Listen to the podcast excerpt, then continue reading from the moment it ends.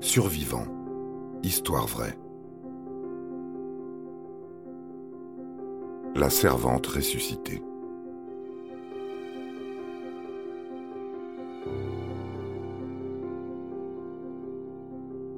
Nombreux furent les condamnés à mort exécutés par pendaison. On a longtemps considéré que c'était un moyen sûr d'exécuter les sentences, puisqu'elle entraîne une rupture des vertèbres cervicales, une impossibilité de respirer et enfin la mort. Rares sont ceux qui y survivent. Anne Green est du nombre, et elle ne doit la vie qu'à quelques gestes médicaux simples, loin de toute intervention divine.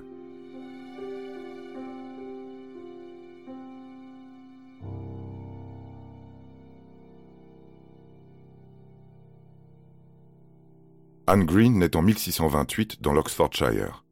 D'origine très modeste, elle travaille comme domestique.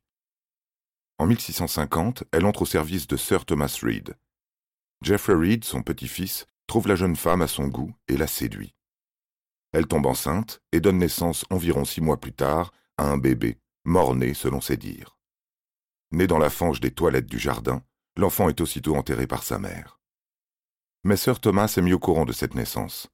Il en informe le juge local et Anne est arrêtée. Elle jure que son bébé, grandement prématuré, était mort à la naissance. On exhume le petit cadavre qu'on examine. Les médecins pensent qu'en effet, mort dans la matrice, il n'a pas eu le temps de vivre. Mais le tribunal estime quand même qu'Anne a assassiné son enfant et la condamne à mort pour infanticide. Elle est envoyée à la prison d'Oxford pour y être exécutée par pendaison le 14 décembre 1650. Elle a 22 ans. Le jour dit, Anne Green est conduite à l'échafaud et pendue. Les exécutions ne se passent pas toujours bien à l'époque, et les condamnés peuvent parfois rester pendus longtemps avant d'expirer.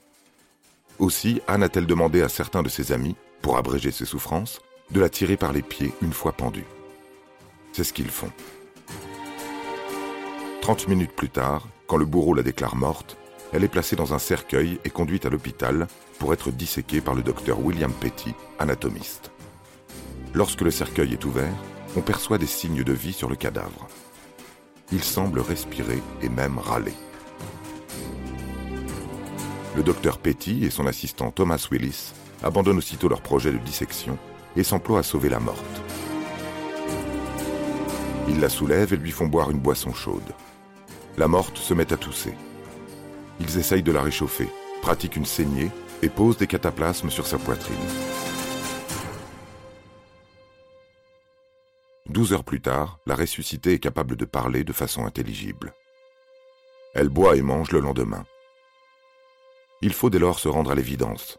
La jeune femme a survécu à la strangulation par pendaison.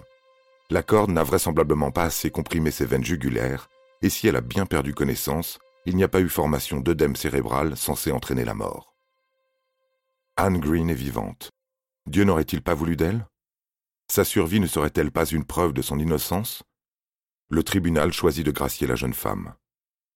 Pendant que William Petty et Thomas Willis accèdent à la gloire médicale, Anne Green rentre dans son village, son cercueil sous le bras. Il témoigne de son extraordinaire survie. Elle se marie et donne naissance à trois autres enfants, bien vivants.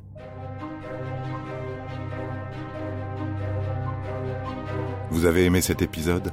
N'hésitez pas à le commenter, à le partager et à le noter. À bientôt pour de nouvelles histoires.